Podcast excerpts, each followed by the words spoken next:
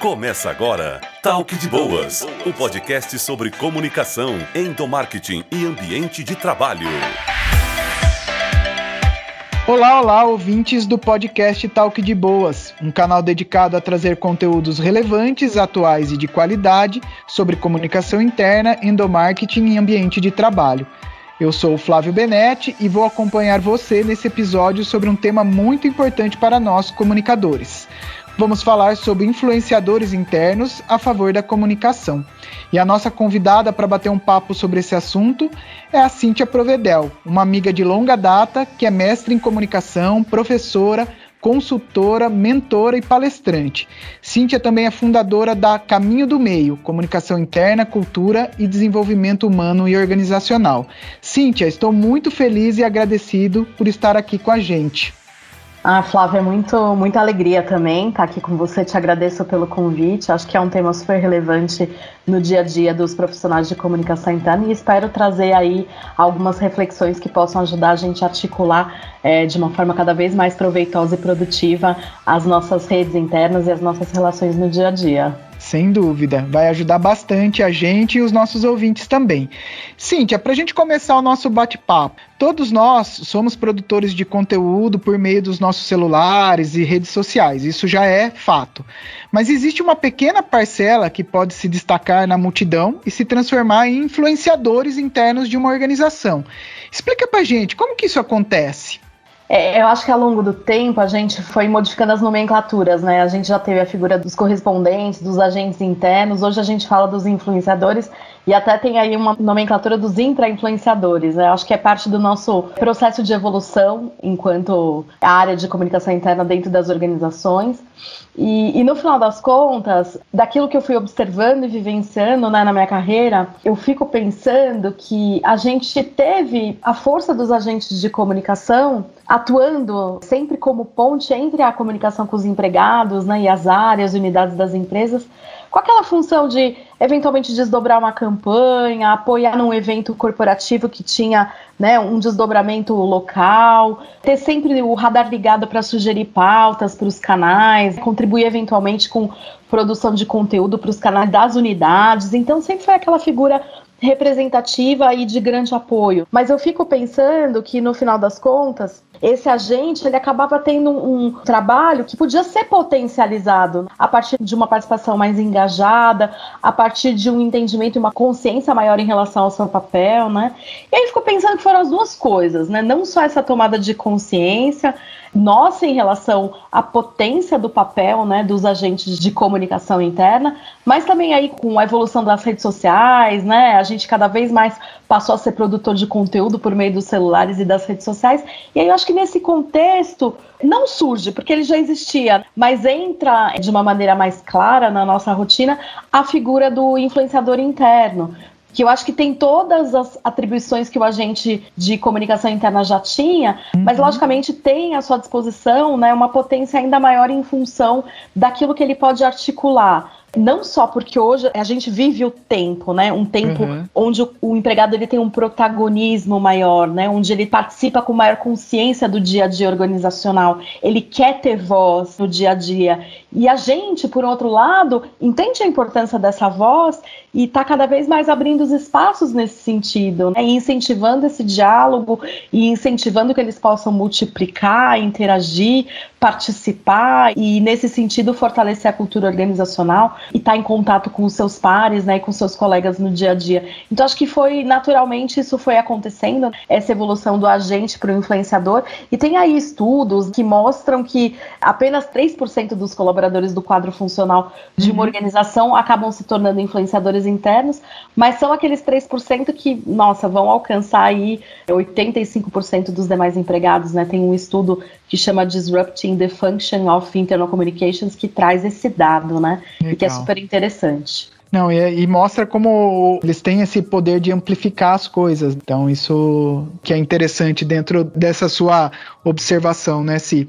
E é legal o que você trouxe também, porque assim, o, agente de comunicação, como a gente normalmente conhece, ele sempre teve um caráter mais operacional. Né? O influenciador interno, ele já tem um caráter mais de formador de opinião, um papel talvez até mais estratégico, guardado as proporções para a comunicação interna. E do seu ponto de vista, qual que é a força de um influenciador interno? O que, que ele tem de diferente? Como que a gente consegue reconhecer um potencial influenciador? Eu acho que eles podem engajar e mobilizar para alcançar um volume muito maior de pessoas, né, comparado, por exemplo, aos canais. Então, acho que isso hoje hoje está cada vez mais claro por meio das práticas do dia a dia. Eu sinto assim que também tem uma potência no sentido de ampliar a escuta. Então uhum. é uma pessoa que está lá no dia a dia e que por meio das relações e das próprias redes que ele tem no dia a dia, ele amplia a nossa escuta junto às pessoas, uhum. pode capturar, né, por meio daquilo que vaza é, e por meio daquilo que circula pela fala das pessoas, né, um feedback em relação ao, ao que está sendo vivido em contextos instáveis, né, em situações como a que a gente viveu agora na pandemia, né, e o fato da gente ter essa figura, né, como aliada nos nossos processos, eu acho que ajuda muito a gente a fazer ajustes ágeis de rota, Uhum. esclarecendo eventuais ruídos de comunicação interna, apoiando nesse diálogo informal que flui já naturalmente nas organizações. E aí, é claro que também, né, eu acho que de forma complementar, é o sujeito que pode produzir e curar conteúdo para dentro e para fora das organizações, né? E aí a gente uhum. precisa lembrar que nesse sentido a gente tem um desapego a praticar, porque Sim. os influenciadores também vão trazer o seu estilo na forma de escrever, o Com seu certeza. tom. Claro que a comunicação interna vai apoiar e orientar esse processo, mas aí entra a importância da gente ter um programa estruturado, um programa uhum. estruturado justamente para dar clareza de como isso funciona. E as empresas, de alguma forma, de olho nessa tendência, né, se já estão implementando programas de influenciadores internos, não é?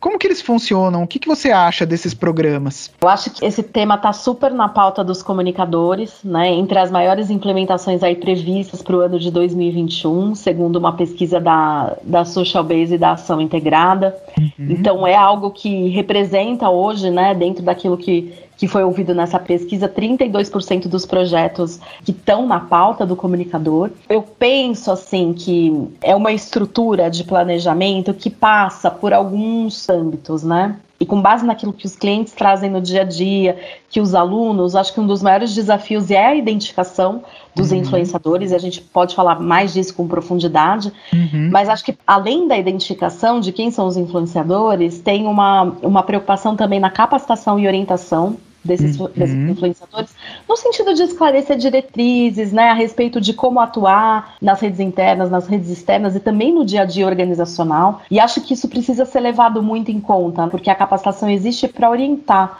mas não para minar e eliminar a autenticidade na maneira como os influenciadores se comunicam. Sim. Eles só são de fato influenciadores e têm o impacto e o alcance que têm porque tem uma manutenção e uma expressão dessa autenticidade. É isso que vai fazer diferença na relação com as pessoas, é a visão genuína desse colaborador e a maneira como ele envolve e engaja as pessoas no entorno dele. E eu acho que no final das contas, se ele tem uma experiência positiva na jornada dele enquanto colaborador, isso naturalmente vai se refletir na maneira como ele se expressa enquanto influenciador. Uhum. Né? Então, acho que identificar é um ponto, capacitar é um ponto, mas não no sentido de enquadrar, né? É, tem que potencializar essa autenticidade, mas, logicamente, uhum. trazer boas práticas e orientações e, logicamente, pensar na logística disso no dia a dia, né? Garantir Sim. que estabelecimento de uma agenda com reuniões com esse grupo, um canal de comunicação para garantir as trocas, o diálogo, a rotina e o dia a dia, né? Mas acho que, de Sim. fato, o desafio é identificar os influenciadores e, e saber quem são essas pessoas. Não, legal.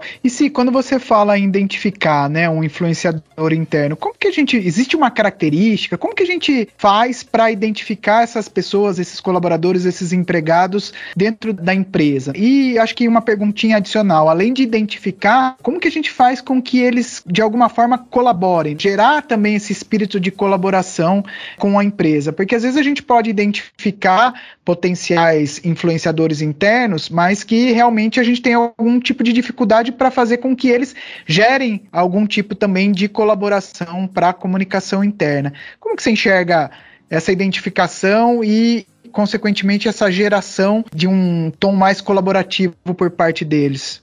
É preciso, assim, observar atentamente quem gosta de se comunicar, quem tem afinidade com esse tema, e para além da maneira como as pessoas desempenham em suas redes sociais, né? Porque às vezes a pessoa é super ativa na rede social interna e super ativa ali na, na maneira como ela se coloca nas redes sociais pessoais dela, externas, né? Mas nas relações organizacionais ela não tem toda essa esse alcance essa predisposição, né? Porque acho que passa pela habilidade, mas também por essa predisposição, uhum. realmente essa, esse desejo de se engajar no dia a dia organizacional, nas relações, nessa perspectiva mais informal mesmo, né? E nas uhum. mais diversas direções dentro da organização, né? Porque a gente está falando de uma influência com o par, com o colega, com o próprio líder, enfim. E eu acho que essa identificação, Flávio, eu acho que ela pode acontecer de uma maneira mais informal, empírica, no dia a dia, né? Então, eu vejo várias organizações desenhando um perfil para esse influenciador interno e aí, de fato, identificando quem mais se aproxima desse perfil, mas eu vejo também algumas organizações se preparando para buscar fornecedores e prestadores de serviço que, de fato, fazem um trabalho estruturado nesse tipo de mapeamento de formadores de opinião e influenciadores internos, que é algo que já existe e que pode trazer uma maior consistência nessa escolha e, que é um caminho muito bacana também. Muito bom. E, Cíntia, nesse caminho, o influenciador interno, ele também pode ser um importante aliado na comunicação interna. A gente já, já falou isso e eu acho que está claro para você, para mim e para os nossos ouvintes também. Qual que é a melhor forma de gerar o engajamento desses influenciadores? Com a sua experiência de mercado, agora como consultora, também como especialista, mestre em comunicação, também já viveu bastante a realidade dentro das empresas. Qual que é a melhor forma que você entende para gerar um engajamento maior desse público? Eu acho que a gente tem muita habilidade no sentido de identificar e envolver e dar o direcionamento, né? É algo que a gente faz de uma maneira já muito estruturada e muito clara. Mas eu percebo, desde as experiências corporativas e agora também como consultora, uhum. que talvez o nosso principal desafio para esse engajamento ele ser sustentável é desenvolver mecanismos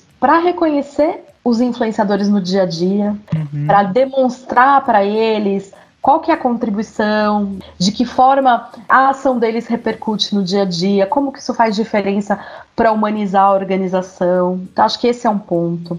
Uhum. Outro ponto, acho que é garantir espaço de troca e de proximidade, de diálogo com esse influenciador no dia a dia. E no sentido da mão dupla mesmo, né? Quer dizer, o influenciador também trazendo pautas e temas para a comunicação interna e não só o oposto, né? Então, uhum. criar esse fluxo é super importante para que o influenciador também sinta legitimamente a contribuição que ele uhum. no dia a dia, né? Um outro ponto que acho que também tem muita oportunidade, que engaja e que traz um sentido até de comunidade, é criar espaços para que os próprios embaixadores entre si troquem a respeito da experiência, dos desafios, trocando boas práticas. Acho que isso é super importante porque fortalece o trabalho até de maneira cooperada desse grupo, né? Uhum.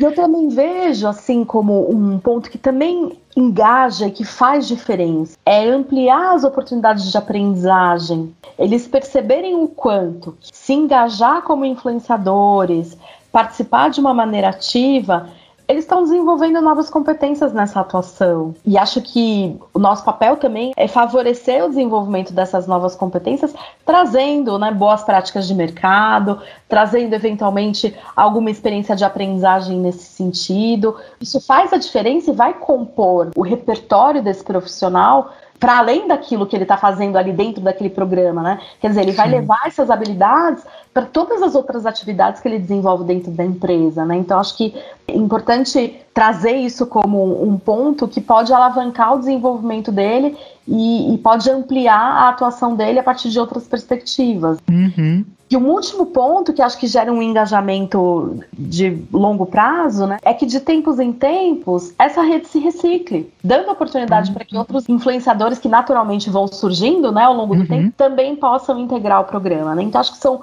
pequenos cuidados e pequenas ações para além daquela etapa inicial de identificar e orientar, dar as diretrizes e orientar com boas práticas, uhum. que tem que sustentar esse trabalho e torná-lo aí bastante proveitoso, né?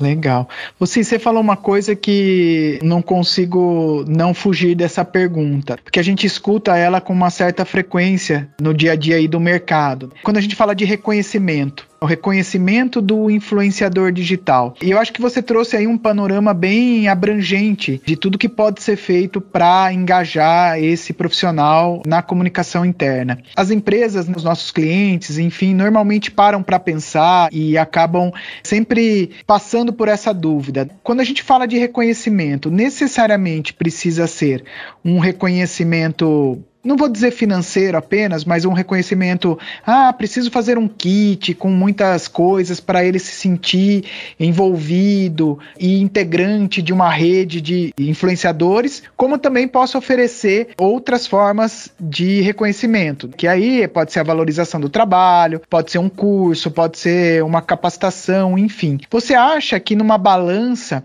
é, uma somatória entre esses dois tipos de reconhecimento, né, algo mais palpável e algo mais inspiracional fazem sentido para deixar esse colaborador engajado nesse trabalho que ele realiza? Eu acho que vai depender bastante da cultura organizacional e do perfil desse grupo. Então, acho que fica difícil definir aí um caminho das pedras, mas acho que passa por esse lugar, né, de entender o que, que é essa cultura organizacional tem como valores, tem como uhum. parâmetros, entender um pouco esse perfil da audiência, o que que da audiência, na verdade, do perfil do influenciador, né? Sim, sim. E o que que para esse grupo é relevante em termos de reconhecimento? Então acho que na medida em que a gente olha esses dois aspectos, a gente consegue traçar com um pouco mais de clareza o que, que de fato vai fazer a diferença. Uhum. O que eu acho que é super importante é assim, é a predisposição, é o desejo de fazer, é o desejo de estar à frente desse tipo de iniciativa genuinamente, porque aquilo é natural para a pessoa, porque ela se identifica, porque ela sabe que ela está deixando uma contribuição. Acho que preservar isso, não desvirtuar, acho que isso é bem importante. Tendo esses três pontos como perspectiva, né, a uhum. cultura organizacional, o perfil desse grupo, um compromisso em manter a legitimidade, o papel genuíno do influenciador, ajuda a dar o tom, né, de qual que é o tipo de reconhecimento que esse grupo vai entender que faz mais diferença e que essa cultura vai também trazer como elemento. Então, acho que esses três pontos ajudam a gente a balizar e encontrar uma, um caminho que faça mais sentido de acordo com cada empresa e com cada cultura organizacional. Bom para todo mundo, né, Si? Exato. E para finalizar, que mensagem que você gostaria de deixar aqui para os nossos ouvintes, tanto sobre o tema, né, de influenciadores internos a favor da comunicação, e também deixar um pouquinho sobre o seu trabalho, o que, que você está fazendo, se alguém quiser entrar em contato com você, por onde faz, o espaço é seu agora. Ah, eu acho que está muito na minha agenda nesse momento, né? A importância da humanização da comunicação interna, né? Então, acho que a gente tem aí uma oportunidade, em função do que a pandemia trouxe enquanto desafio, de fato, né, fortalecer as práticas de escuta dentro das organizações, Acho que a liderança acaba tendo um papel cada vez mais relevante no dia a dia, no sentido de apoiar os desafios da área de comunicação interna. E na medida em que a gente ocupa esse espaço de entender o quanto que essa humanização é importante para além dos canais, né? Acho que a área de comunicação interna ela se torna cada vez mais relevante cada vez mais estratégica no dia a dia. Então, ter clareza em relação a esse desafio pode ajudar a gente a cada vez mais avançar e consolidar o espaço conquistado, né, ao longo da pandemia. Acho que a gente entra numa fase onde a demanda por humanização ela permanece uhum. e se potencializa, né? Então, criar esse espaço de fato para as relações organizacionais, entendendo que a gente influencia também esse processo, acho que é algo bem importante. E ah, quem quiser entrar em contato comigo, pode entrar em contato comigo pelo LinkedIn, eu sou bem ativa por lá. Tem também o, o, site da consultoria, né, do Caminho do Meio. Então, com certeza vocês me acham de alguma forma e eu vou, vou estar super à disposição para dar continuidade a esse bate-papo, super bacana, discutir também a questão dos influenciadores um pouquinho mais e de outras questões aí que possam ser importantes e a gente vai co-criando e pavimentando esse caminho, né? Que está sempre cheio de desafios. Acho que as novas narrativas estão sempre surgindo e trazendo para gente outros elementos que precisam ser considerados, né? E avaliados. É a maneira como a nossa área funciona e com certeza eu estou sempre à disposição para criar algum tipo de conhecimento com os alunos, com os clientes e deixar um legado, que acho que isso faz diferença e é bem bacana poder construir esse caminho. Muito bom, Si. Estamos chegando ao final do nosso episódio e eu gostaria de agradecer de novo a sua presença. Muito obrigado. Foram minutos muito proveitosos. Então, de novo, muito obrigado, viu, Si? Obrigada a você, estou super à disposição. Espero que tenha sido algo relevante aí para as pessoas e a gente pode continuar esse bate-papo em outras circunstâncias, de outras formas. Estou por aqui sempre. Legal. Valeu muito por dividir com a gente o seu conhecimento e suas experiências. Muito obrigada. Agradeço também aos nossos ouvintes e até o próximo episódio do podcast Talk de Boas. Tchau, tchau, pessoal. Você ouviu o podcast Talk de Boas. Produção e oferecimento Boas Novas. Comunicação de verdade.